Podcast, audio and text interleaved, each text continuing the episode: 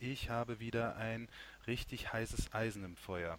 Ich habe diesen Jungen kennengelernt auf Social Media. Er ist Masterabsolvent, hat in mehreren Ländern schon bereits gearbeitet, hat sogar auch schon mehrere Studiengänge hinter sich. Und ich, würde, ich begrüße ihn ganz herzlich hier bei, beim First German Physiotherapie Podcast. Jan Althoff. Ja, hallo Anton, wie geht's? Grüß dich, schön bei dir zu sein. Ja, ich bin auch froh, dass das jetzt hier geklappt hat. Ähm, das ist wirklich nicht so selbstverständlich. Es war im Vorfeld äh, mega Arbeit gewesen. Der Jan kann das bestätigen. ja, aber nichts, was man nicht lösen könnte. So ist es. Wir sind beide studierte Physiotherapeuten, wir kriegen das hin. ja, Kleinigkeit. Kleinigkeit. Ja, Jan, dann, äh, ich habe schon ein bisschen was vorweggenommen, aber du darfst gern dich nochmal, äh, darfst dich nochmal der Zuhörerschaft vorstellen. Ja, mein Name ist äh, Jan Althoff. Ich äh, bin Physiotherapeut, habe das äh, volle Programm gemacht von der ganz normalen Physiotherapeuten-Ausbildung, habe später Physiotherapie studiert, einen Master gemacht ähm, und beschäftige mich äh, neben Neurologie, halt auch viel mit, mit dem Bereich Schmerz, ähm, was ja im Moment auch ziemlich aktuell ist. Und ja, Anton, frag mich was. Ja, genau. Ich frag dich gerne was. Also, du bist in deinem, also wenn ich mir auch deinen Lebenslauf anschaue, dann hast du ja schon viele Sachen hinter dir. Du bist Dozent gewesen. Du bist äh, von 2002 hast du deine Ausbildung gemacht und dann eigentlich schon relativ schnell hast du leitende Tätigkeiten dann gehabt und wie ich das auch gesehen habe, hast du dann eigentlich nur noch leitende Tätigkeiten gehabt. Es ist dann sogar so weit gekommen, dass man dich als Dozent in der Schule gehört hat. Und ähm, ist ja eigentlich ein ganz interessanter Werdegang, den du dort hast. Ähm, hast du das selber, hast du das immer schon so gewollt oder war das jetzt, hat sich das immer ergeben? Nee, ähm, hat sich tatsächlich immer ergeben. Ähm, ich habe halt ganz klassisch angefangen, wenn man nicht weiß, was man machen soll, studiert man halt ein bisschen Jura und merkt dann irgendwann, also so spannend ist es nicht, ich will was anderes machen.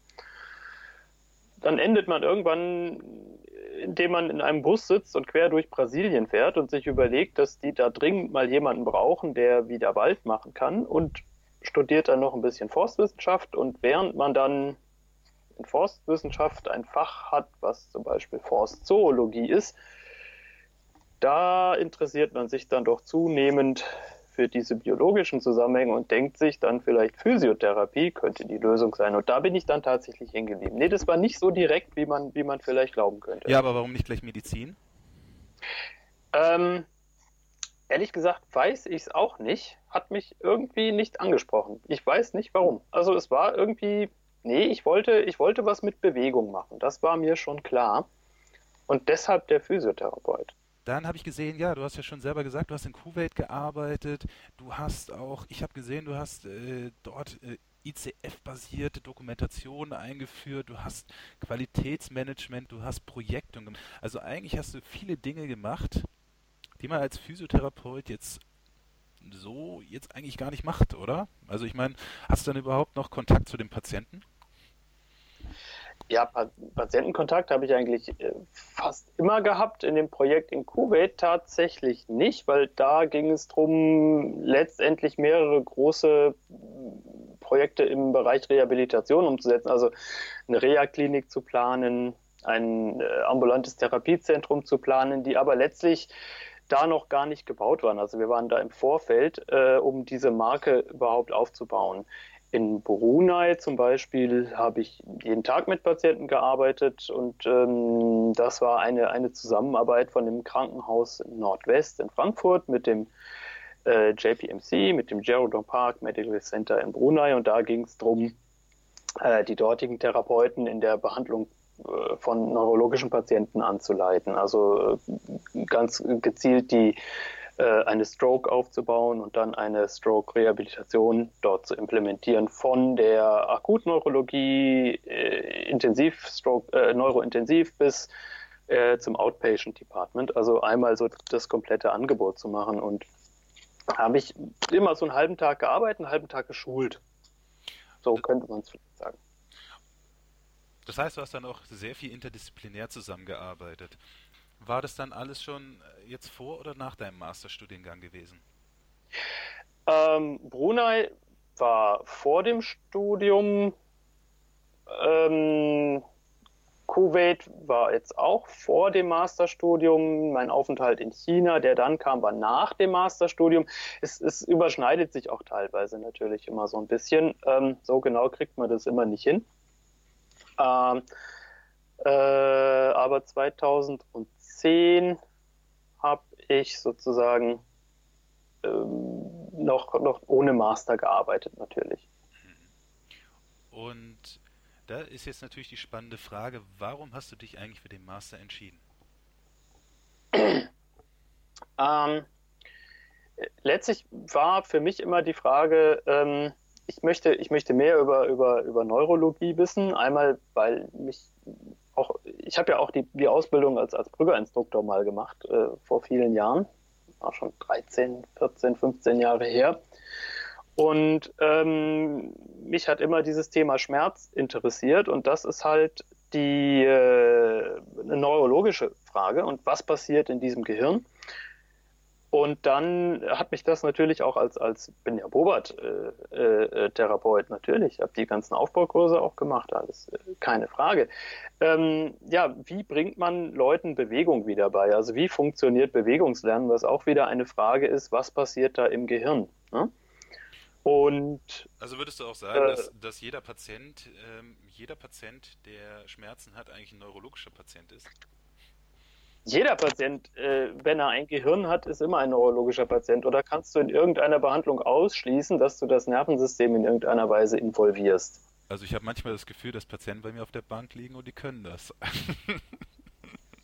Ja, wenn sie auf der Bank liegen, vielleicht, aber also spätestens, wenn der in Bewegung ist, wird es verdammt schwer ohne Hirn. Da hast du recht, da hast du vollkommen recht.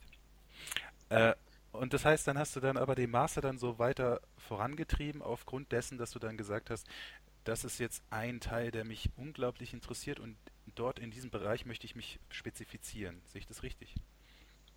Ja, also ähm, das war mir auch klar. Wenn, dann mache ich irgendwas mit Neuro und da war halt die Möglichkeit, Neurorehabilitationsforschung zu machen. Und ich, ich finde das genial. Also ist genau das, was, was ich gerne, gerne machen und wissen wollte. Jetzt, wenn ich mir jetzt noch was aussuchen könnte, würde ich halt eventuell was in Richtung Psychologie machen oder so, weil ich denke, das setzt da dann an. Okay, warum? Warum denkst du das? Naja, du hast einmal die Neurologie, das ist sozusagen die Hardware, ähm, bis zu dem Bereich, äh, wo die Psychologie angrenzt und das geht an der Schnittstelle sozusagen weiter und geht wieder ineinander über und erklärt dann wieder vieles. Also warum machen, in der, in der Psychologie hast du immer diese Wenn-Dann-Geschichten. Ne? Also wenn ich das mit jemandem mache, dann passiert das. Wenn ich den so behandle, dann reagiert der so. Und mhm. immer, eigentlich ist Psychologie immer nur diese Wenn-Dann-Beziehungen herstellen und dann versuchen, daraus Regeln abzuleiten. Okay, das heißt, äh, das heißt dann für dich, ähm, du hast den Master gemacht, damit du dich dort spezifizieren kannst. Und was hat er dir jetzt in deinem Alltag bisher gebracht? Ähm, erstmal rennen mir die Leute die Bude ein, dass ich bei ihnen arbeiten soll. Das finde ich total angenehm, obwohl das natürlich für viele Therapeuten gilt. Aber ich denke, ähm, es hat mein Einkommen deutlich verbessert. Ich verdiene nochmal sehr viel mehr als vorher und es gehen einfach sehr viel mehr Türen auf, die vorher nicht aufgehen, sei es bei Ärzten, sei es bei Institutionen oder eigentlich ganz egal. Ähm, man ist plötzlich ernst genommen. Und das finde ich sehr, sehr angenehm. Ähm, und man kann plötzlich ganz andere Dinge machen, die man vorher eigentlich, ja, wo man, wo man gar nicht, wo man, die, die waren gar nicht in Reichweite, die sind jetzt plötzlich ganz normal. Also das heißt, dein, dein Geltungsbereich hat sich auch dadurch verbessert. Klar, und dann haben sich natürlich meine Kompetenzen auch verbessert. Also ich, ich kann mehr, ich kann mir Literatur beschaffen, ich kann mich in ein Thema selbstständig einarbeiten, ähm, ich kann mich einlesen. Ähm, das sind natürlich Dinge, die man so vielleicht erstmal nicht kann. Aber ich meine, du bist ja auch ein sehr strebsamer Mensch. Also wenn man sich deinen Lebenslauf ja anschaut, dann warst du ja, wie gesagt, schon an Großprojekten dabei, wovon viele Physiotherapeuten, die auch jetzt hier vielleicht zuhören, äh, ja nur träumen können. Ähm, meinst du nicht, dass es auch ohne das funktioniert hätte? Ähm, also das, was ich jetzt mache, könnte ich sicher nicht machen. Äh, was ich äh, am was ich in Brunei gemacht habe, ja, weiß ich nicht. Also da, ähm, also ich denke, ein, eine gewisse Grundlage muss man da schon haben, sonst wird es schwierig. Also ich denke, das, nee, ich denke, vieles hätte ich wahrscheinlich nicht machen können. Das heißt, es hat auch dein, dein Wissensstand einfach deutlich erweitert. Ja, also es ist immer so schwer zu sagen, also weil normalerweise kommt einem das dann so normal vor. Und man denkt immer, habe ich ja immer schon gekonnt, aber wenn man dann guckt, nee, habe ich, hab ich vorher nicht gewusst. Also es sind tatsächlich, äh, weiß nicht, also vorher konnte ich nicht selber nachgucken, wie ist der Stand in der Literatur oder was finde ich oder wo muss ich gucken, damit ich mir eine Meinung bilden kann oder wo kann ich suchen. Ich weiß aus der Zeit, bevor ich äh, ähm, studiert hatte, da war ich darauf angewiesen, was ich in einem Kurs mal irgendwo gehört habe. Mehr wusste ich auch nicht. Okay. Aber ich meine, du bist ja jetzt, dadurch, dass du einen Mastertitel hast, bist ja ein, eigentlich ein absoluter Exot. Also das heißt, es gab ja, als ich 2009 meine Ausbildung fertig gemacht habe, gab es ja circa 50 Masters in Deutschland.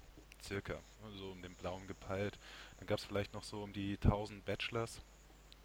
Und das ist ja, glaube ich, dann auch schon ziemlich gut gerechnet. Und ähm, dann ist natürlich hier die Frage, warum bist du diesen Weg gegangen? Also beziehungsweise, warum hast du oder warum hast du jetzt einen Weg gewählt, der eigentlich komplizierter ist. Ne? Ich meine, du brauchst den ja eigentlich für deinen Alltag so gesehen nicht. Wenn du in Deutschland als Physiotherapeut arbeitest, brauchst du keinen Master. Du brauchst auch keinen Bachelor. Nee, brauche ich alles nicht. Ähm, eigentlich brauche ich noch nicht mal eine Weiterbildung machen. Also das, das ist bizarr, aber tatsächlich, äh, niemand kann mich zwingen, oder? Es gibt, also ich, ich muss nichts weitermachen. Ähm, was mich immer interessiert hat, war eigentlich mal zu gucken, was machen andere und, und wo, ja, oder, oder wie, wie, wie geht das eigentlich? Also was, wie, wie kann ich ein Problem lösen? Ob ich jetzt einen Schmerzpatienten habe oder, oder den Patienten mit, mit einem Schlaganfall, ist immer die Frage, wie, wie kriege ich den jetzt besser? Und dann ist es ganz verblüffend, mal zu gucken, was haben andere gemacht? Was, was wird in anderen Ländern gemacht? Was, was wissen wir wissenschaftlich darüber eigentlich? Und was, was kann man darauf an Empfehlungen äh, ableiten? Was kann man daraus an Empfehlungen ableiten? Und was kann man dann tatsächlich machen, bevor man weiß, das funktioniert? Und, und was zum Beispiel funktioniert auch nicht? Ja, das ist ja, ist ja momentan ja auch relativ schwierig, oder? Da ist ja die Physiotherapie momentan im Wandel. Es gibt ja auf Social Media gibt es ja immer wieder große Diskussionen darum, Physiotherapie macht das Sinn, macht also äh, zu studieren, macht das Sinn oder macht das keinen Sinn? Und ähm, du bist du bist aber jemand, der klar sich dafür positioniert und sagt, das gibt unsere äh, gibt uns Qualität und das wird uns weiterbringen als der bisherige Stand, wie er momentan ist. Ja, ähm, also in, in, vielen Ländern sind die Leute sehr erstaunt, dass es noch Physiotherapeuten gibt, die nicht äh, studiert haben. Das können die sich gar nicht vorstellen. Ähm, und ich habe in Malaysia gesehen, wohin das führt. Da gibt es dann Studierte und Nicht-Studierte. Und ähm, während die Studierten ganz gutes Niveau haben und Entscheidungen treffen können, sind die Nicht-Studierten dann eben die Hilfskräfte, die dann die Praxis ausfegen und die Wärmekissen verteilen und das war's dann. Und das war immer so ein Modell, wo ich dachte, das möchte ich nie. Ähm, das kann nicht sein, sondern eigentlich muss so ein Beruf insgesamt natürlich akademisiert werden. Ähm, und dann ist es aber so, dass man auch sieht, diejenigen, die studiert haben, die sind ganz anders orientiert. Die haben viel mehr Ideen, die haben viel mehr Quellen, die sind aktuell mit ihrem Wissen, die können sich auch mit Leuten aus anderen Ländern direkt unterhalten, die kennen die äh, Konstrukte dahinter, die kennen die Bezeichnungen, die wissen, wer, wo, wann, wie, was geforscht hat und macht. Ähm, die sind einfach strukturierter und, und können ganz anders äh, auftreten und können ganz anders agieren und arbeiten. Also bist du gar nicht auch daran, wirklich daran interessiert an einer Spaltung des Berufes? Wie es zum Beispiel manche Berufsverbände ja auch wollen, sondern du bist eigentlich daran interessiert, den, den, äh, den Beruf zusammenzuführen. Also quasi die Erkenntnisse, die in der Wissenschaft vorhanden sind, dass die in die Praxis implementiert werden. Ja, darum geht es ja. Also es bringt ja überhaupt nichts, wenn es äh, ein paar wissenschaftlich arbeitende Physiotherapeuten gibt, die unheimlich schlau sind und alles wissen, aber 99 Prozent in der Praxis machen das gar nicht. Ja, was soll das? Da, da haben wir überhaupt nichts von und das bringt unseren Beruf nicht weiter. Ähm, da gibt es andere Modelle, wo man eigentlich sehen kann, nee, wenn ich alle äh, gleichmäßig anhebe von der, von, der, äh, von der Kompetenz her, ja, dann steigt die Qualität des Berufs und damit steigt natürlich die Wertigkeit des Produkts, also des Produktes Physiotherapie. Die, die wird besser, wenn ich mit äh, anderen Mitteln, wenn ich besser arbeiten kann, wenn ich, wenn ich äh, weiß, was ich tue, wenn ich belegen kann, was ich tue, wenn ich mir darum Gedanken mache, wenn ich reflektiere. Mhm. Wenn ich verschiedene Ansätze äh, in der Wirkung vergleichen kann, kann ich besser auswählen. Ähm, und dann kann ich natürlich auch äh, ganz anders strukturierter, qualitätsgesichert arbeiten. Was ich, wenn ich nicht studiert habe, da, da fehlt es mir an allen Ecken und Enden, diese Dinge umzusetzen. Ja, man sagt ja, es gibt ja viele Stimmen, die ja auch sagen, zum Beispiel, dass die, das Ausbildungsniveau generell in Deutschland sehr gut europaweit ist. Warum brauchen wir dann jetzt hier das Studium? Ich meine, viele sagen auch, und das nächste Argument ist dann das, dass es ein praktischer Beruf ist, das heißt ein handwerklicher Beruf und die Leute müssen doch mit ihren Händen arbeiten. Hm, das, ist, das, ist das irgendwie konträr zu dem, was du gerade gesagt hast? Ja, also mir wäre immer sehr recht, wenn Sie, bevor Sie mit Ihren Händen was tun, vielleicht mal erstmal mit Ihrem Kopf arbeiten.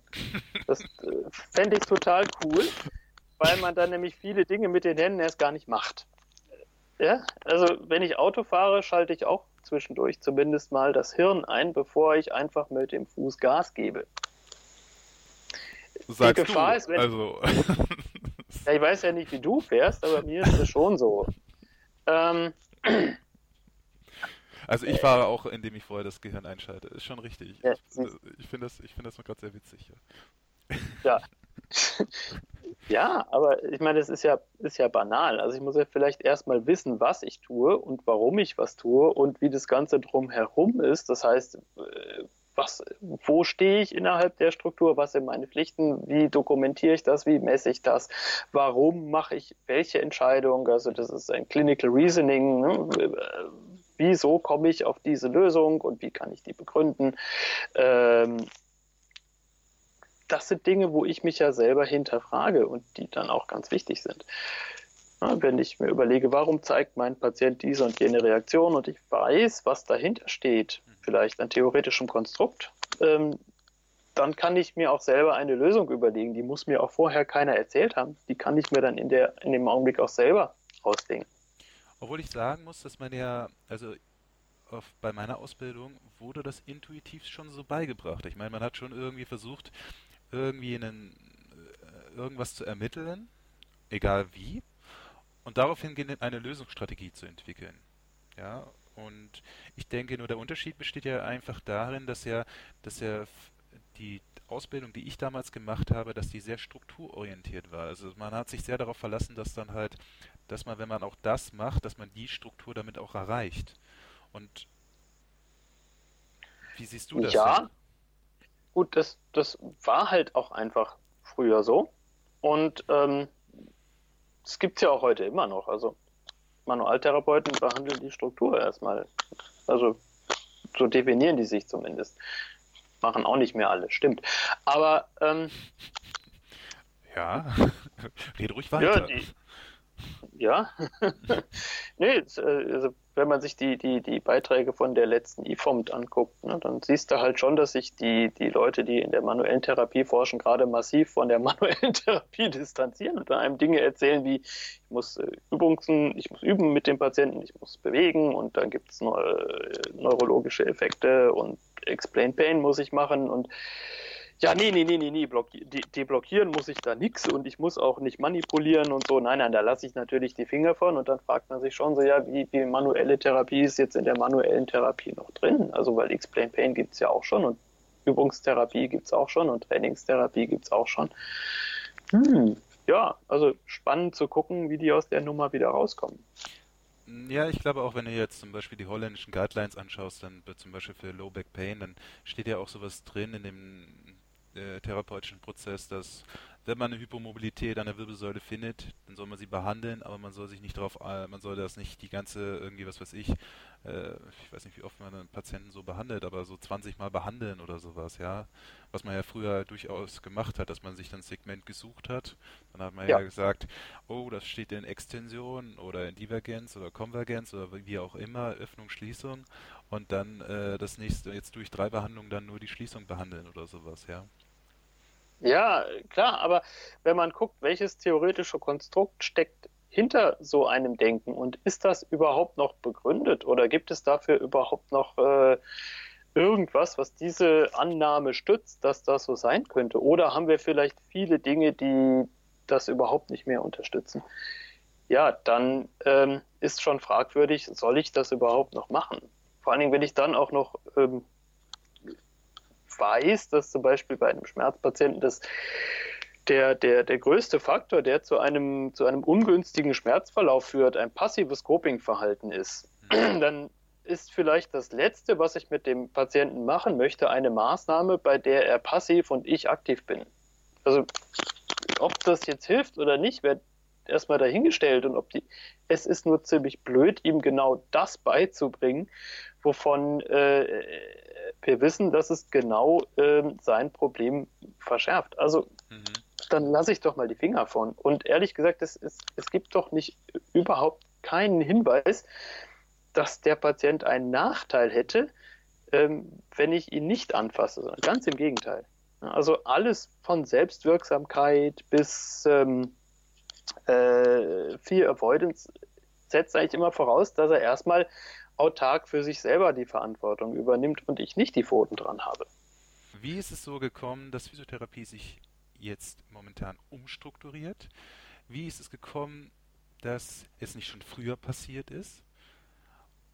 Was, was sind deine Thesen dahinter, dass, dass das jetzt so ist, wie jetzt es ist? Also es ist ja ein Dilemma, müssen wir einfach mal das mal so in den Raum werfen. Ja, mindestens eins.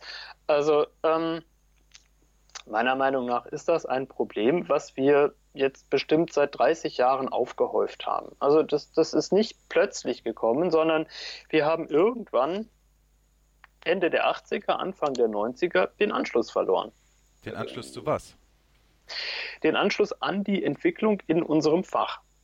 Und ich denke, dass ein, ein wichtiger Baustein in diesem Prozess ähm, die Zertifikate waren, die uns quasi in eine Blase eingeschlossen haben. Und wenn vielleicht sogar am Anfang die Idee war, über bestimmte Zertifikate eine bestimmte äh, Qualität, äh, eine bestimmte therapeutische Qualität sicherzustellen, ähm, da muss man sagen, dass das vom, vom Qualitätsmanagement-Standpunkt gar nicht funktionieren kann, weil um Qualität festzustellen, brauche ich einen Standard und der ist natürlich therapieinhaltlich definiert. Da steht, was ich machen muss und wie, aber nicht, welche Qualifikation der Therapeut hat und dann kann er machen, was er will. Da, da ist schon mal äh, also ein ganz großer Fehler passiert. Also Qualitätsmanagement kann ich damit mit dem Zertifikat nicht machen. Aber die haben dazu geführt, dass wir einfach 30 Jahre diese Zertifikate weiterverfolgt haben und einfach gehört haben, was uns irgendjemand, der der Meinung war, er ist da ein Experte, uns dann immer beigebracht hat. Ähm, das hat sich aber völlig abgekoppelt von jeglicher Forschung, von jeglicher Entwicklung.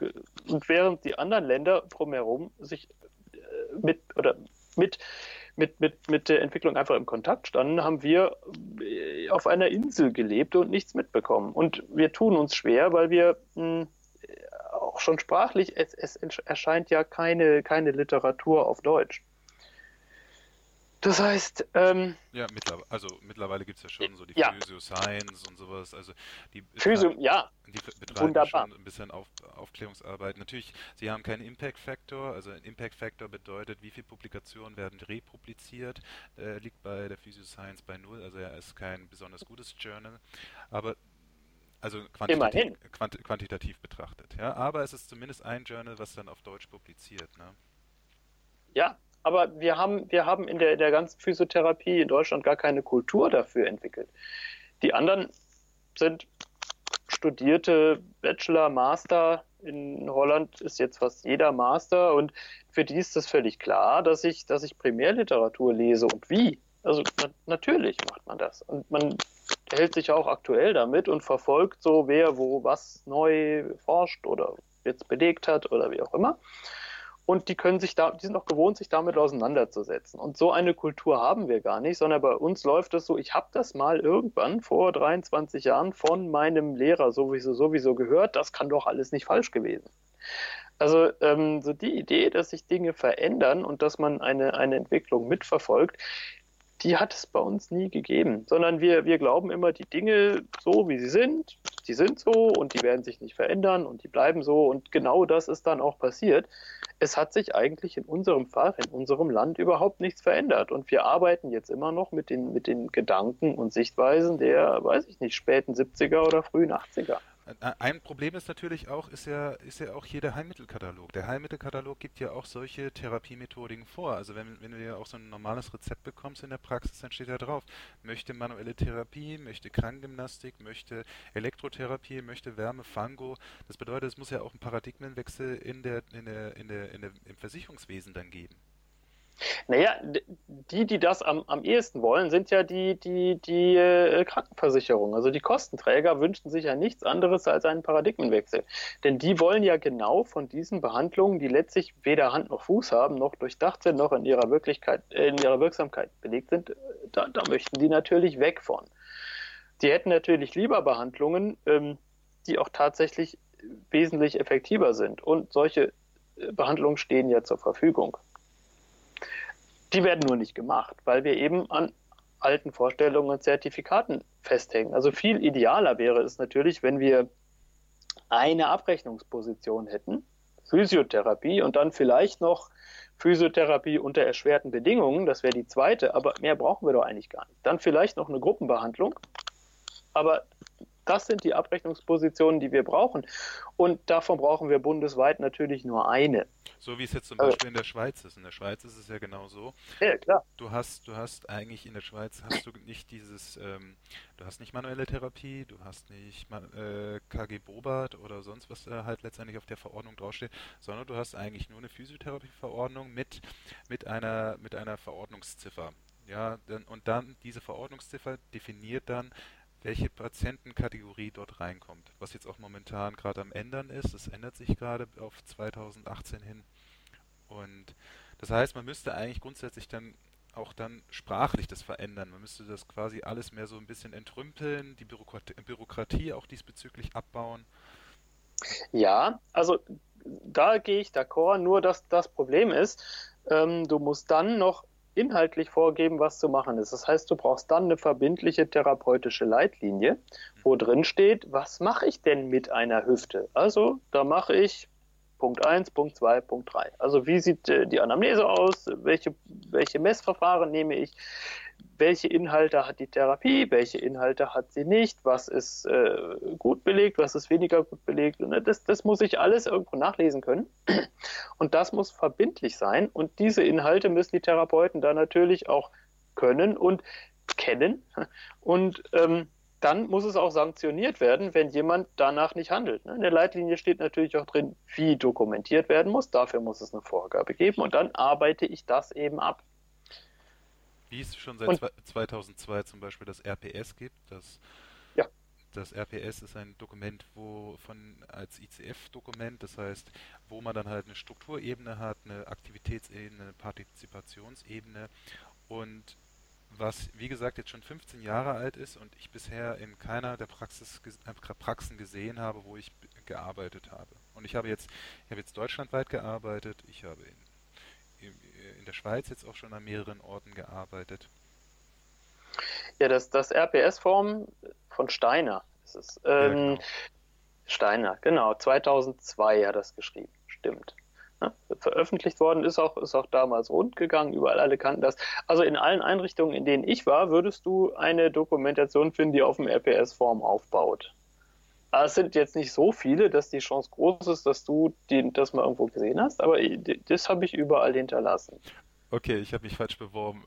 ich sehe schon. ja, ähm, und tatsächlich ist es so, eigentlich brauchen wir nur einen einzigen Befund zum Beispiel. Das Aber ist, was, was viel, ich habe ich hab, ich hab, ich hab Kliniken äh, gesehen, da kam ich rein und habe in dem Laden 50 verschiedene therapeutische Befunde entdeckt, von denen aber exakt überhaupt keine angewendet wurde. Ja, also 50 verschiedene Dokumentationssysteme parallel, je nachdem, in welcher Fortbildung irgendein Therapeut vor 10 Jahren oder 15 Jahren mal war. Da hat er eben wieder irgendeine Form von Dokumentation mitgebracht. Die sind alle fein säuberlich irgendwo in einer Kladde, in einer Akte, äh, verstauben die vor sich hin. Ähm, oder in Schubladen. Man findet, äh, überall findet man wieder mal einen anderen und alle noch auf einer uralten, auf einem uralten Standard, alle noch ICIDH, das ist der Standard von 1980 mhm. bis 2001, der also jetzt haben wir 2017, seit 16 Jahren nicht mehr gültig ist. Und ähm, ja, es ist, wie sollen die sich mit diesen Befunden austauschen können? Das geht überhaupt nicht. Ja? Wir brauchen einen einzigen Befund. Da ist vollkommen egal, was der Patient hat. Und wenn wir uns dann noch darauf einigen, dass wir den Standard nehmen, der uns gesetzlich vorgegeben, und das ist die ICF, wenn wir, wenn wir den Standard dann auch nehmen, dann gucken wir auf Fähigkeiten und eben nicht mehr auf Einschränkungen in der Struktur.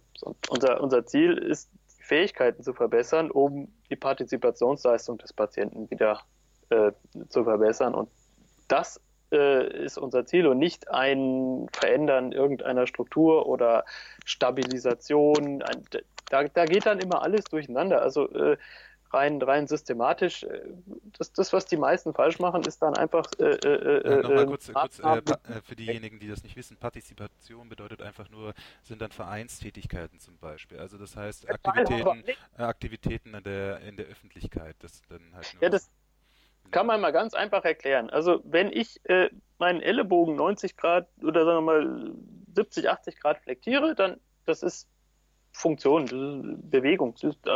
So, wenn ich jetzt ein Bierglas nehme und meinen Ellenbogen die gleiche äh, äh, äh, Bewegung mache, also wieder flektiere, äh, mit einem Bierglas in der Hand, dann ist das Aktivität, dann trinke ich ein Bier.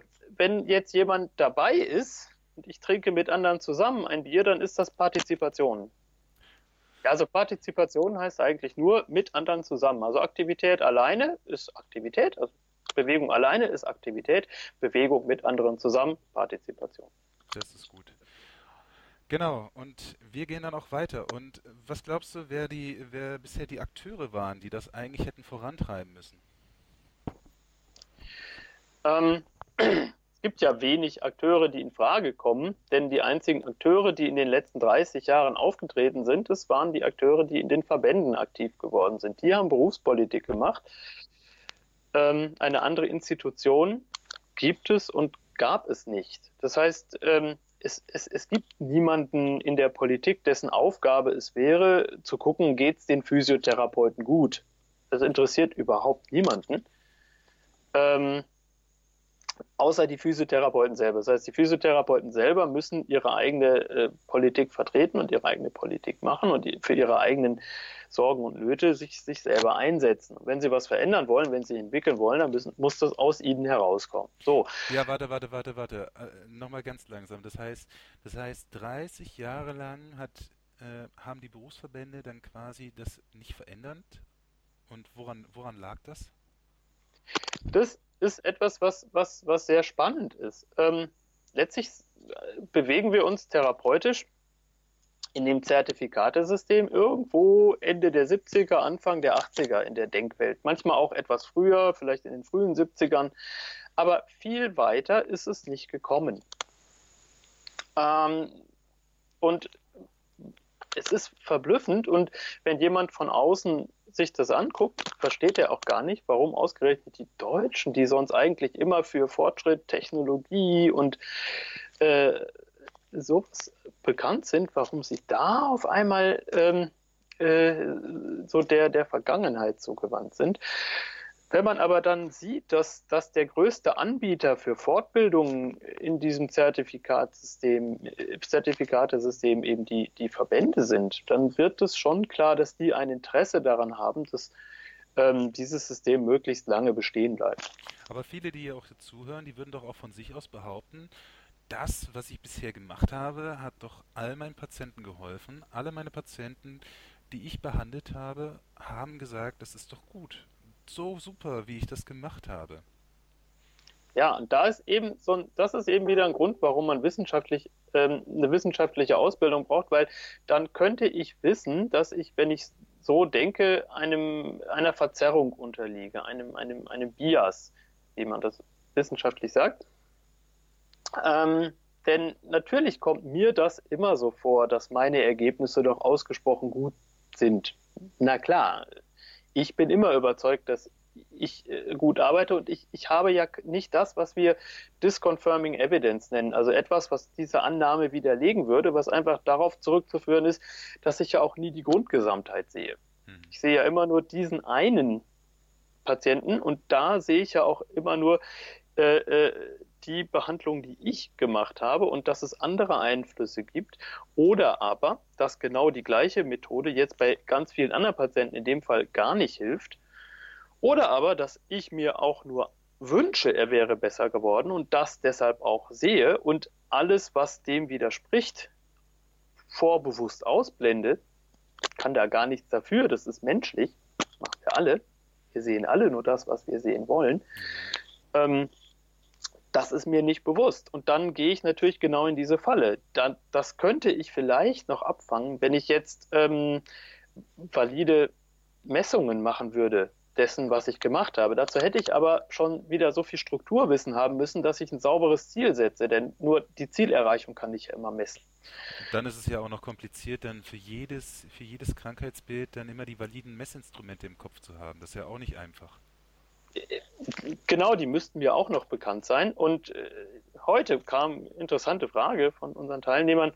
Äh, wie ist das mit Palpation? Also kann ich sinnvoll palpieren oder was, was, was, was nehme ich da eigentlich wahr? Und da muss man sagen, nee, also tasten und fühlen, tut mir leid, ist eben absolut nicht valid. Es sagt gar nichts aus. Ich taste und fühle genau das, was, was ich mir im Kopf so vorstelle. Also derjenige, der immer ISG Befund findet beim Tasten, der wird immer den ISG-Befund finden. Der nächste, der immer irgendwas an der Hüfte findet, wird immer das finden. Und wir finden immer das, wovon wir glauben, das ist es. Aber nicht das, was der Patient tatsächlich wirklich hat. Das findet keiner. Das geht nicht. Um nochmal auf das Thema zurückzukommen, eben was, was, ja, was ja eigentlich ganz witzig ist jetzt äh, von den Akteuren her, ist ja, es gibt ja ein sogenanntes Policy Statement of Education. Das kann man bei der WCPT selber nachlesen. Und da steht dann drin, dass die erste professionelle Qualifikation eines Therapeuten in seinem Lebenslauf sein sollte, eine, eine wissenschaftliche Ausbildung. Das heißt, ja. es steht drin, Jetzt. es steht explizit drin, wir sollen Bachelors machen, wir sollen Masters machen, wir sollen Doktoranden ranbringen. Und ja, jetzt sollte man vielleicht noch schnell erklären, was die WCPT ist. Ah, das ist ein sehr guter Punkt. Also es geht um die World Confederation for Physical Therapy. Und ähm, erstaunlicherweise ist die in Deutschland immer sehr wenig bekannt. Also kaum jemand, den, von den vielen Physiotherapeuten, die ich kennengelernt habe, weiß, dass es sowas überhaupt gibt. So eine Art WHO für die Physiotherapeuten. Wenn man es mal. Es ist ja sogar von der WHO. Ja, natürlich, klar. Äh, aber ich meine, ähm, das ist so die, die, das, was, was die WHO vielleicht für die Ärzte ist, ist so ein bisschen diese WCPT für uns. Wobei wir sind natürlich auch der WHO äh, äh, untergliedert. Also klar, natürlich. Ähm, aber das ist so unsere oberste Instanz. Also die, die hört nicht bei den Physioverbänden auf, so die Leiter. Also überhaupt nicht. Und interessanterweise haben die Verbände ja auch ähm, einiges an Geld gezahlt, um diese äh, Aktivitäten der World Confederation for Physical Therapy äh, auf breiter Front zu unterstützen. Finanziell, mit was weiß ich, über also sind viele Ressourcen aufgewendet, Leitlinien mitzuentwickeln und äh, die äh, Akademisierung weltweit voranzutreiben ähm, was ein ganz klares Ziel der WCPT ist. Äh, nur so kann man einen Beruf professionalisieren und das machen die weltweit, natürlich. Also WCPT hat aktuell 113 äh, Mitgliedstaaten. Ähm, Was man natürlich auch noch dazu sagen muss, also es gibt ja auch noch Unterkategorien von der BCPT. Also es ist ja auch noch so, dass selbst die Manualtherapeuten eigentlich sogar einen eigenen Verband haben. Das ist der IFOMT. Äh, und natürlich ist dann auch, weil wir es ja vorhin auch noch hatten von, von Qualität in Fortbildung, Zertifikatsfortbildung, dafür gibt es dann ja quasi wirklich große große Verbände, die das eigentlich quasi versuchen ja auch umzusetzen.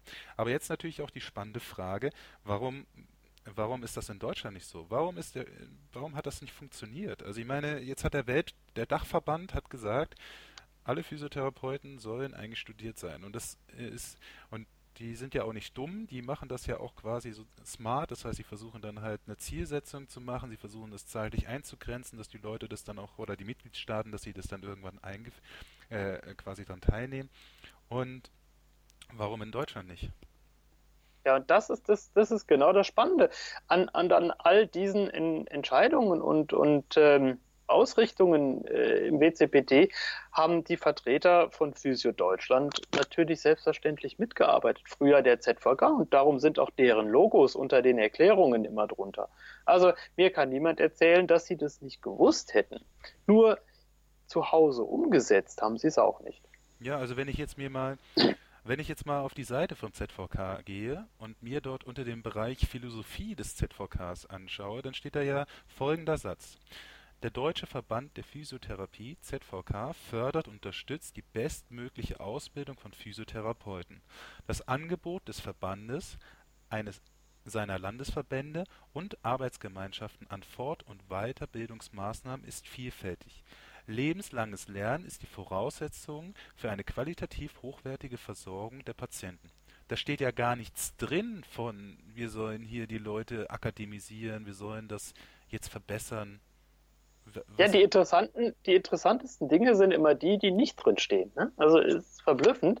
Ähm, wird noch besser. Also wenn ich, wenn ich auf die Seite vom IFK gucke, mhm dann ähm, finde ich da neuer Bobart-Imagefilm. Ja, wir wissen seit 2004 nun verlässlich, dass Bobat überhaupt keine wirksame Methode mehr ist. Ja, es gilt kaum einem Land noch als, als, als wirksam für die Behandlung von neurologischen Patienten. Und wir haben hier einen neuen Bobat-Imagefilm. Also, äh, wie rückwärtsgewandt kann man sein? Oder ich gucke ja, auf die warte, Seite. Warte, warte, wenn du auch noch gerade bei der, also wenn du gerade beim IFK bist, ich meine, die Philosophie des IFK können wir auch gerade noch vorlesen, da habe ich auch recherchiert.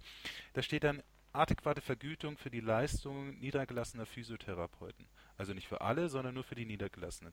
Mehr Autonomie für Physiotherapeuten, Direct Access. Anhebung des Ausbildungsniveaus auf Hochschulebene. Und das soll auch im Berufsgesetz verankert werden. Weiterentwicklung des Leistungsverzeichnisses für zeitgemäße Patientenversorgung. Da könnte man jetzt aber sagen, eigentlich haben sie es ja hier gesagt, oder? Sie haben gesagt, wir wollen Direct Access, wir wollen, wir wollen, dass die, dass es ein, ein Studiengang wird. Ähm, mhm. Und dass wir besser vergütet werden eigentlich, ja. Oder zumindest die ja. niedergelassenen Physiotherapeuten. Klar, und besseres Wetter wollen wir auch alle. Mhm. Nur, ähm, was haben Sie konkret unternommen, um diese Forderung in den letzten 30 Jahren zu untermauern? Na, Sie haben ein Positions äh, Positionspapier herausgebracht, wo die Osteopathie okay. Quasi dann integriert werden soll in die Physiotherapie und das ist genau. Dann, und dann auch noch deren eigenen Wellness-Abteilung, diese Physio Balance heißt die, glaube ich, haben Sie quasi. Genau, da, äh, das, da wollte ich auch gerade drauf hinaus. Also was haben Sie gemacht, um uns nach oben posi zu positionieren? Was Sie tatsächlich gemacht haben, waren lauter Dinge, die den Beruf runter positionieren. Und dann haben Sie Papier geschrieben, wo sie irgendwas über Studium äh, schreiben. Das heißt, es gibt immer das eine, was sie schreiben und das andere, was sie dann tatsächlich tun. Und das ist äh, ganz selten zur Deckung zu bringen. Und das ist ja, ja, und das ist ja eigentlich dann aber auch dann schwierig dann zu sagen, wie könnte man dann hier auch dann Verständnis dann jetzt zum Beispiel für alteingesessene Berufskollegen dann schaffen, weil wir haben ja 30 Jahre lang gelernt, wir sollen Zertifikate lernen beziehungsweise auf Fortbildung gehen, uns regelmäßig weiterbilden, was ja eigentlich kein schlechter Grundgedanke ist. Und jetzt komm, kommt auf einmal dann hier so ein Weltverband und sagt, wir müssen jetzt alle studieren und wir müssen das machen. Meinst du, das ist ein intrinsischer Faktor von den Verbänden aus oder ist das mehr der extrinsische Faktor, der sie jetzt dazu führen muss? Also ihm wird quasi die Pistole auf die Brust gelegt, oder? Naja, das, die werden zum Jagen getragen, wie üblich. Ähm, äh, es bleibt ihnen ja gar nichts anderes übrig, denn das ist gefordert von jeder Seite und es ist völlig klar, dass, dass natürlich auch Kostenträger sagen, ähm, wenn das nicht irgendwann mal passiert, dann wissen wir gar nicht, warum wir das noch vergüten sollen. Und das kann man so einem Kostenträger ja auch nicht übel nehmen. Also letztlich ist mein Wert im, im Gesundheitssystem darüber definiert, wie viel Geld ich dem Gesundheitssystem erspare. Also eine äh, Operation wird deshalb bezahlt, weil es billiger ist, die Operation zu machen, als die Kosten zu tragen, die man hat, wenn man den Patienten nicht operiert. Und wenn sich das nicht lohnt, dann macht man das in der Regel auch nicht.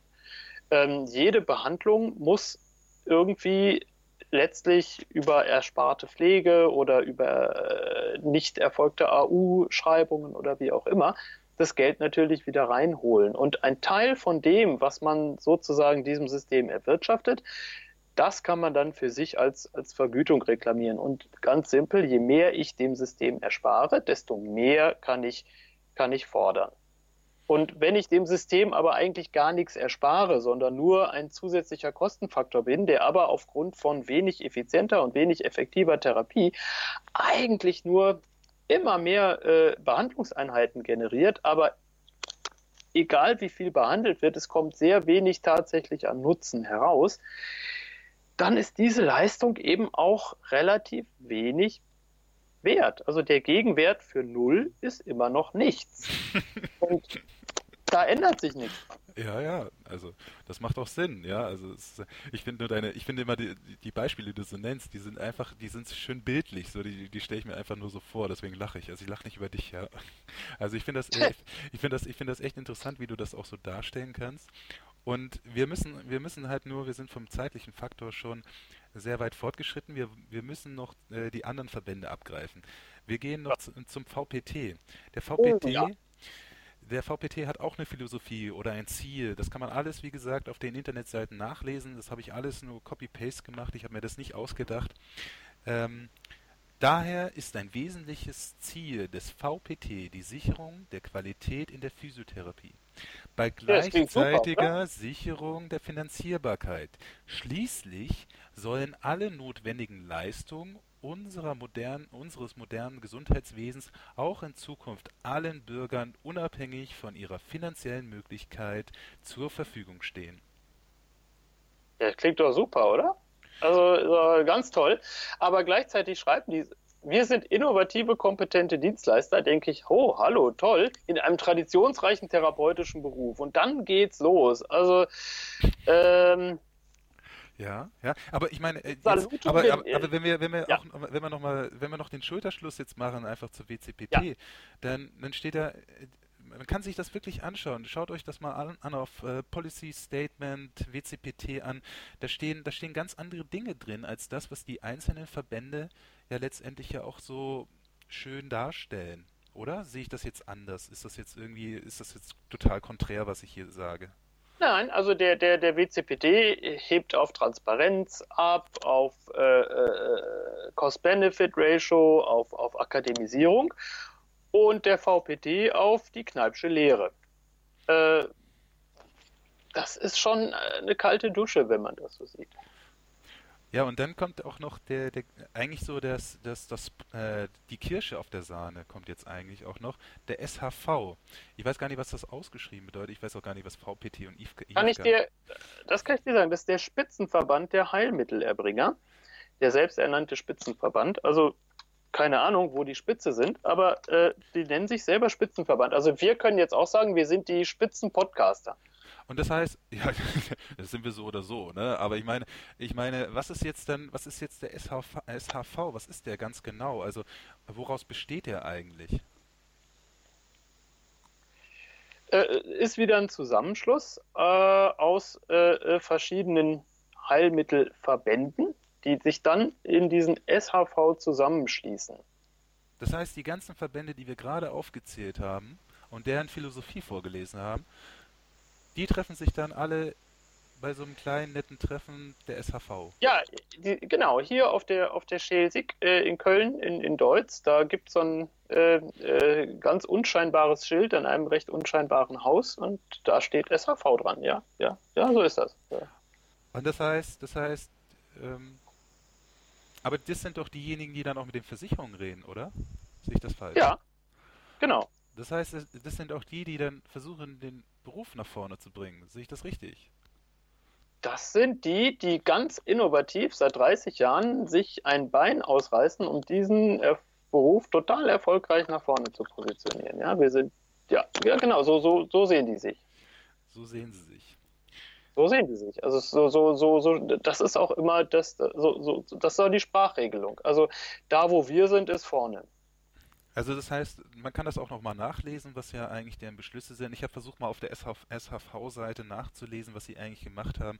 Ich habe es nicht gefunden. Wenn ihr es findet, schreibt es in die Kommentare, schreibt es mal rein, ob ihr mehr findet als ich. Ich habe es leider nicht gefunden, was jetzt so in deren letzten Aufgaben gewesen ist, was, der, was sie eigentlich machen, wie sie sich zusammenstellen, was ihre Ziele sind die Ziele standen, glaube ich, drauf, aber es waren halt keine, es waren keine genau definierten Ziele. Also es gab auch da kein Position, äh, Positionspapier, was sie sich dann halt gemeinsam halt erarbeiten wollten. Also weiß es nicht. Vielleicht findet es jemand, kann es gerne mal in die Kommentare reinposten. Ja, wäre total spannend. Also ich weiß gar nicht, ob die das selber wissen. Also total interessant. Und jetzt äh, ist natürlich die Frage so, jetzt können wir ja natürlich über die deutschen Verbände herziehen, wie wir wollen. Es gibt ja auch viele, die ja auch in diesen Verbänden drin sitzen und die machen das mit Stolz und das ist auch gut so. Aber ich meine, man muss sich ja vielleicht auch mal die anderen Verbände anschauen. Wir müssen mal vielleicht auch mal aus Deutschland raus und müssen uns mal vielleicht mal zu den Österreichern hinwenden. Warum müssen wir das? Also erstmal, äh, Österreich ist ein kleines Land und es gibt relativ wenig Physiotherapeuten im Vergleich zu Deutschland. Die haben es aber geschafft, ähm, sich in Physio Austria zusammenzuschließen und ähm, sehr erfolgreich sich vor zehn Jahren zu akademisieren und zwar eine Vollakademisierung zu schaffen, wo die ähm, Bestandstherapeuten den akademischen Therapeuten nicht untergeordnet sind. Das wird einfach anerkannt und gleichgestellt. Und ansonsten wurde ein Cut gemacht vor zehn Jahren und man hat seitdem eine, eine, eine Fachschul- und Hochschulausbildung. Und ähm, äh, schrittweise gehen sie jetzt einfach voran und, und erhöhen ihr Niveau immer und machen sehr, sehr, ähm, sehr, sehr äh, bedachte und sehr, sehr intelligente Schritte in der Entwicklung des Berufs und sind jetzt dran und führen den Direct Access ein. Was meinst du mit Schnitt? Was haben die dann genau gemacht? Also, das heißt, alle, alle Therapeuten, die jetzt Physiotherapeut waren, waren über Nacht ein Bachelor oder was? Nee, so war es nicht, sondern ähm, es gab einen Stichtag, wobei ich jetzt nicht genau weiß, welcher das war. Und ab dem wurden nur noch akademische Therapeuten ausgebildet. Da war es über Nacht ein reines ähm, Bachelor-Master-System und äh, man hat aber jetzt nicht die alten bestehenden Therapeuten gezwungen, die, die konnten sich auch, äh, die konnten auch äh, studieren, das konnten sie nachholen, aber sie konnten auch einfach mit ihrer ähm, äh, Ausbildung so weiter äh, äh, arbeiten und auch genauso abrechnen und waren eigentlich den äh, studierten Therapeuten erstmal gleichgestellt. Und dadurch, dass jetzt zehn Jahre nur noch Studierte ausgebildet sind ähm, und ja auch von den älteren Therapeuten immer welche in Ruhestand gehen, wechselt das jetzt so langsam durch. Und jetzt haben die so den, den Punkt, wo es dann tatsächlich den Beruf auch äh, fachlich enorm nach vorne bringt. Also das heißt, Aber das hat halt einen zehn Jahre Vorlauf. Sie hatten also kann eine, man sagen. Sie hatten eine Karenzzeit und nach der Karenzzeit war das dann eigentlich schon wünschenswert, dass man sich dann so weit fortgebildet hat, ja. Also ich meine, ich meine, äh, weißt du, das Problem ist ja, wie schafft man das denn aber dann, dass das bisherige Niveau dann halt sich dann dem angepasst hat? Gibt es, gab es dafür auch eine Karenzzeit? Mussten die Leute sich nachbilden oder wie war das, wie war das in Österreich? Weißt du das aus dem Kopf? Das weiß ich jetzt auch nicht. Also da müsste ich auch nochmal nachfragen.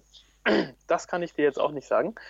Ähm, aber letztlich äh, das, das Entscheidende daran ist, dass sie jetzt ähm, auch fachlich sich ähm, zum Beispiel an die Vorgaben des WCPT mhm. mit großen Schritten annähern und letztlich sich dann einfach in die, die äh, Phalanx der, der anderen äh, Therapeuten aus den anderen Ländern einreihen und auf Augenhöhe mitreden können. Das heißt, die haben vielleicht zehn Jahre gebraucht für die, für die Vorbereitung dieser Akademisierung und jetzt zehn Jahre läuft diese Akademisierung. Und ähm, das heißt, das ist ein Zeitraum von ungefähr 20 äh, Jahren gebraucht und dann greifen diese Ideen. Das heißt, jetzt ist 2017, das muss irgendwann in den 90ern haben die angefangen damit. Das also, heißt, also, äh, wir sind jetzt äh, da, wo die dann Anfang der 90er waren. Okay. Also ich meine, hier in der Schweiz ist es ja, also hier aus der Schweiz kann ich das ja relativ nah berichten. Hier ist es ja ähnlich. Also hier seit 2006 ist das hier ein grundständiger Studiengang. Hier kann man dann das nur noch studieren. Es gibt einen Privatanbieter hier in der Schweiz, das ist Tim van der Laan, der bietet das auch noch an als den Bachelorstudiengang. Und wenn man jetzt als Ausländer kommt, also so wie ich, als Deutscher, dann hier in die Schweiz kommt und man hat einen Bachelor, dann ist die Anerkennung wesentlich leichter. Wenn man keinen Bachelor hat, dann muss man zumindest beim SAK, muss man dann halt nachweisen, dass man das Niveau hat eines Bachelors. Und das ist ein bisschen schwierig, weil da haben sie auch Vor äh, Vorgaben, da musst du entweder dann eine Übersichtsarbeit schreiben, also ein Systematic Review musst du dann schreiben, oder du musst dann halt letztendlich ein, äh, ähm, eine Case Study ein, äh, zumindest mal darbieten und musst zeigen, wie sie halt aussieht. Des Weiteren ist es auch so, dass hier in der Schweiz es dann so war, dass ja 2006 nicht alle Therapeuten, die vorher hier gearbeitet haben, auch die Schweizer selber, nicht automatisch dann einen akademischen Grad gehabt haben, sondern es, sie konnten das, wenn sie es wollen. Also es war eigentlich, es ist immer noch fakultativ für sie. Sie sind dann zumindest dann diplomierte Physiotherapeuten. Ja, also hier wurde auch kein ja. Schnitt gemacht, was ich hier auch ganz gescheit finde. Aber ja. es, ist, es ist genauso wie letztendlich dann in Österreich. Ja, und das sind ja nicht die einzigen Länder. Also von Dänemark bis, also welches europäische Land ist nicht diese Schritte gegangen. Ja? Also wir sind die einzigen, die da noch davor stehen. Ja, und warum? Und die eigentlich? anderen 24. Ja, warum eigentlich? Das ist ja genau meine Frage. Also inhaltlich gibt es überhaupt keinen Grund dafür. Wir würden uns ja einfach nur verbessern. Wir hätten eine riesen Verhandlungsposition in den, in den, in den Vergütungsverhandlungen. Also wir hätten ja einen riesen Fund, womit wir wuchern können, denn wenn unser Produkt besser ist, ja, dann können wir auch mehr Geld dafür nehmen, ist ja ganz klar. Mhm. Äh, äh, und, zumindest ähm, könnten wir dich dann hinstellen und du könntest das dann auf jeden Fall mal zumindest durchboxen. ja, aber ich, es, geht gar nicht darum, das durchzuboxen, sondern es, es, es geht darum, ähm, einer, einer, einer, einem Kostenträger äh, Kosten zu ersparen und das nachzuweisen. Also in den, bei den Holländern war es ja auch so, die sind nur Anfang der 80er Jahre damit konfrontiert worden, dass die genau an dem Punkt waren, wo wir jetzt gerade hinzuschlittern drohen, nämlich dass die Kostenträger sagen, ähm, das, was ihr macht, hat so gut wie überhaupt keinen Wert für uns. Ähm, wir sparen dadurch keinen einzigen Euro. Ihr seid eigentlich nur eine zusätzliche Ausgabe. Ihr fliegt aus dem holländischen Heilmittelkatalog raus. Und dann mussten sich die holländischen Therapeuten tatsächlich auf den Hosenboden setzen und haben sich so aufgestellt, dass sie eben nur Dinge tun, die tatsächlich effektiv sind und auch effizient sind.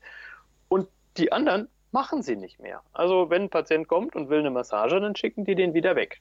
Der wird nicht genommen. Ähm, wenn Sie etwas äh, mit einem wenn Sie einen Patienten behandeln, dann machen Sie eben genau die Dinge, die eine Leitlinie dafür als effektiv und effizient benennt. Und die müssen auch kommen. So und das haben Sie dann über eine Akademisierung, über Leitlinien, die Sie selber für viel Geld entwickelt haben, äh, einfach so sich selber vorgegeben.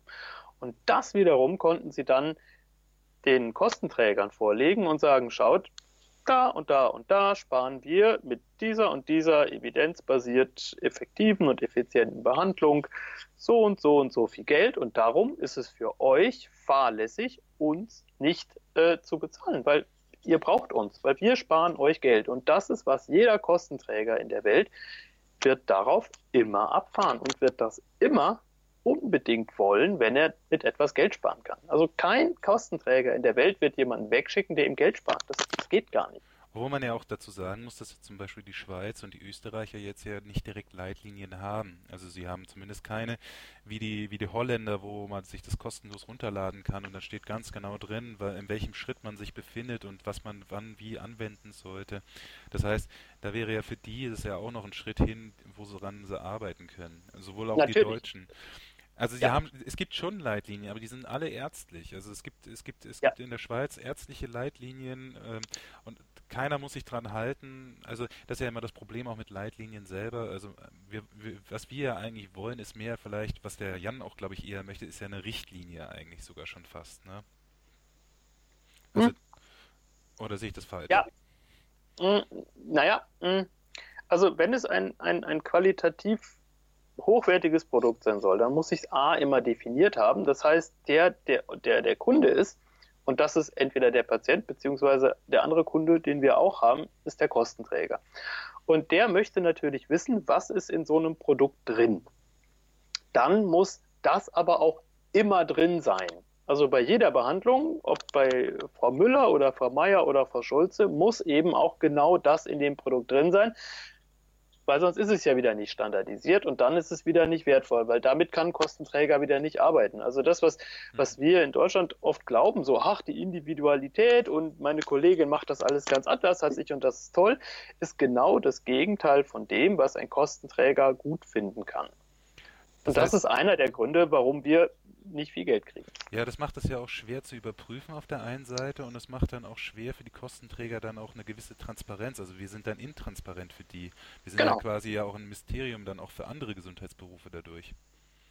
Ja, genau. Und ähm, letztlich, wer muss immer beweisen, dass er sinnvoll ist und einem Kostenträger Geld spart? Das ist nicht die Aufgabe des Kostenträgers, sondern das ist immer meine eigene. Ich muss denen erklären, wo und wie ich denen Geld sparen kann. Und dann werden die fragen, wie können Sie das beweisen? Weil erzählen kann man viel, ich muss es auch beweisen und das kann ich über die Evidenz. Ich kann sagen, von so und so viel Erkrankten kann ich so und so viele, so und so viel besser machen. Und das kann ich nachweisen.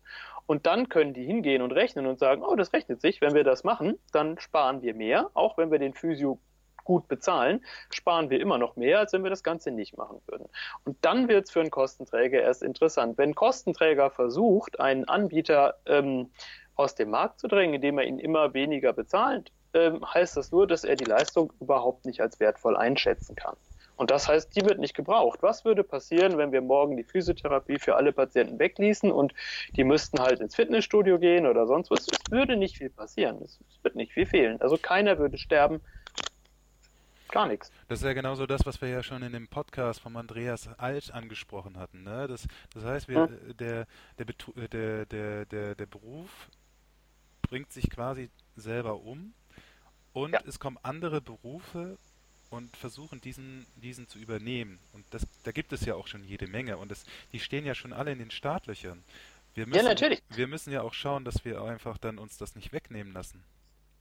Ja, schau mal, wenn, wenn ich eine Fitnessstudio-Kette hätte, ja, dann würde ich die doch jetzt alle schon äh, Präventionsleistungen äh, machen lassen und in diesen Bereich der Physiotherapie einwandern.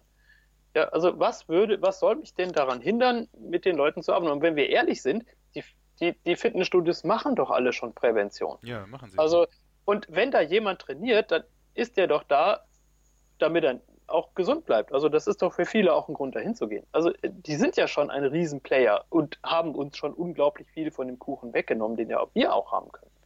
Und sie haben auch eine unglaubliche, unglaubliche Wirtschaftsleistung, muss man ja auch noch dazu ja, sagen. Ja, und die sind extrem professionell und auch fachlich zum Teil extrem gut aufgestellt. Jetzt vielleicht nicht jeder billige McFit, aber warum soll jemand, der vor seiner OP trainieren will, nicht ein paar Wochen bei McFit trainieren, warum soll er das äh, bei einem Physiotherapeuten machen, der wahrscheinlich noch deutlich schlechter ausgestattet ist und von Training selber eventuell noch sehr viel weniger Ahnung hat? Ja. Also da sind die uns schon weg. Und wenn wir angucken, was, was in Fitnessstudios im Bereich Gruppen Behandlungen gemacht wird. Also da sind es natürlich die, die Trainingsgruppen oder so, die die dann haben oder die, die äh, was weiß ich, Les Mills Gruppe oder so. Da sind die uns natürlich enorm voraus. Ja, die, da gehen die Leute hin, weil sie Spaß dran haben. Wer geht denn in eine physiotherapeutische Gruppenbehandlung, weil er Spaß dran hat? Das sind die wenigsten. Ja, ja, das ist so. so das heißt, von denen können wir wenn wir Glück haben, noch eine Menge lernen.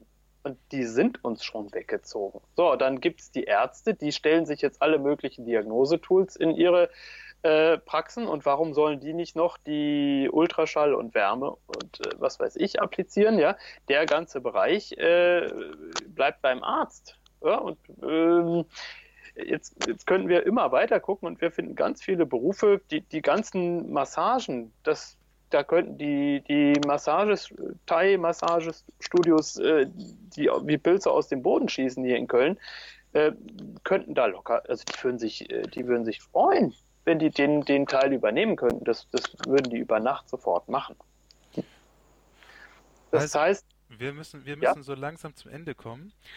Ähm, also wir haben, wir haben auf jeden Fall heute was sehr Spannendes gehört. Also wir haben was gehört, wie wie Jan arbeitet, wie sein Werdegang war. Wir haben was gehört über Berufspolitik. Wir haben gehört über Evidence-Based und sogar die Implementierung von Evidence-Based in die Praxis, also sogenannte EBP. Wir haben gehört, was passieren könnte, wenn wir uns nicht einfach mehr Mühe geben in, der, in dem ganzen Bereich. Und jetzt ist natürlich so, und wir haben es sogar noch so gemacht, wir haben ins Ausland geschaut und wir haben mal geschaut, wie es die anderen machen.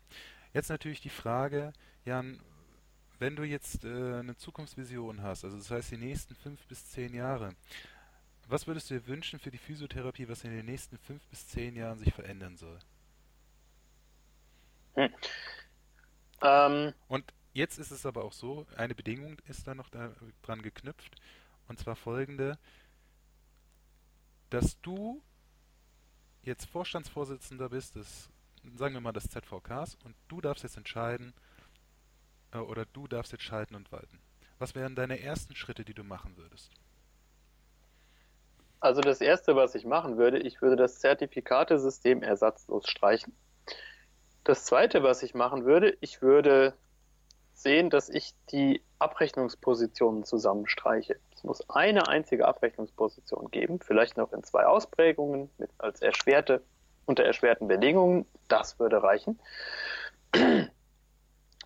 Und dann würde ich ganz schnell dafür sorgen, dass wir in die Breite eine Akademisierung kriegen, ohne dass wir, dass wir die Nicht-Studierten unterordnen.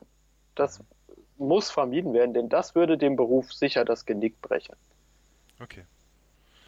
Okay. Gut, also ich meine, was man jetzt vielleicht auch noch am Rande erwähnen sollte, ist ja folgendes, dass ja auch schon bereits äh, Bestrebungen von ZVK anstehen, dass wir, dass es Therapeuten gibt, die, wenn sie nicht studiert sind, sogenannte Hilfstherapeuten werden. Ähm, was denkst du darüber?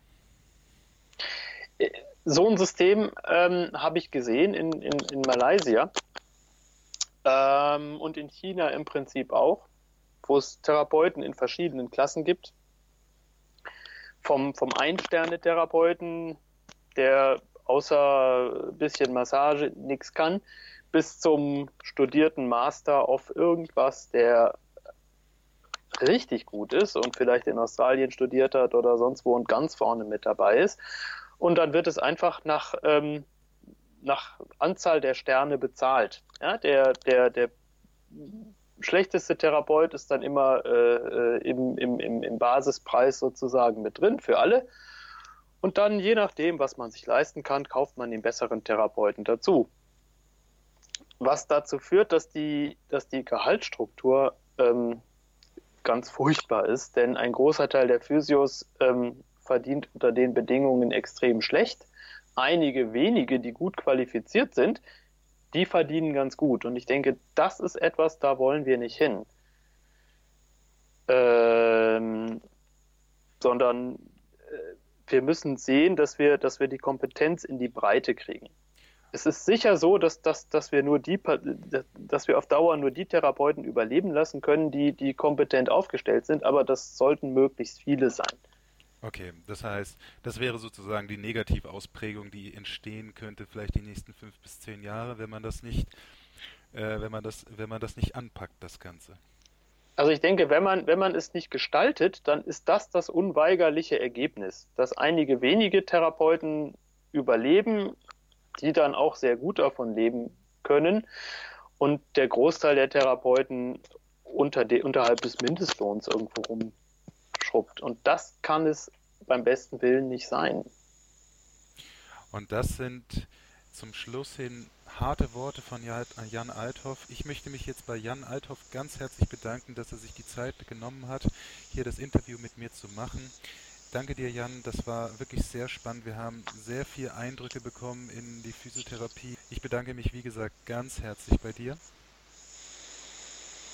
Ja, gerne. Jederzeit wieder. Hat Spaß gemacht. Und ähm, wie gesagt, wer, wer Ihr dürft euch alle bei mir melden, die jetzt letztendlich dann äh, auch gerne ein Interview machen möchten. Ich bin äh, offen für, für, für viele Meinungen. Ich bin offen dafür, dass wir das Sprachrohr hier der Physiotherapie werden, dass wir das dis diskutieren. Ich möchte, dass wir genau das nicht, dass das nicht zustande kommt, was der, was der Jan jetzt gerade eben gesagt hat. Ich möchte, dass Transparenz in dem Beruf zustande kommt. Und somit meldet euch. Und wenn ihr euch nicht dann traut, ein Interview zu machen, dann schreibt es in die Kommentare, schreibt eure Meinung rein. Wir sind ja, wir sind eine große Community, wir haben verschiedene Meinungen und es ist wichtig, dass wir diskutieren und dass wir diese, diese Meinung auch nach außen hin tragen. Und dafür möchte ich mich auch ganz herzlich nochmal bei euch allen bedanken und äh, wünsche euch auf jeden Fall noch einen schönen Abend.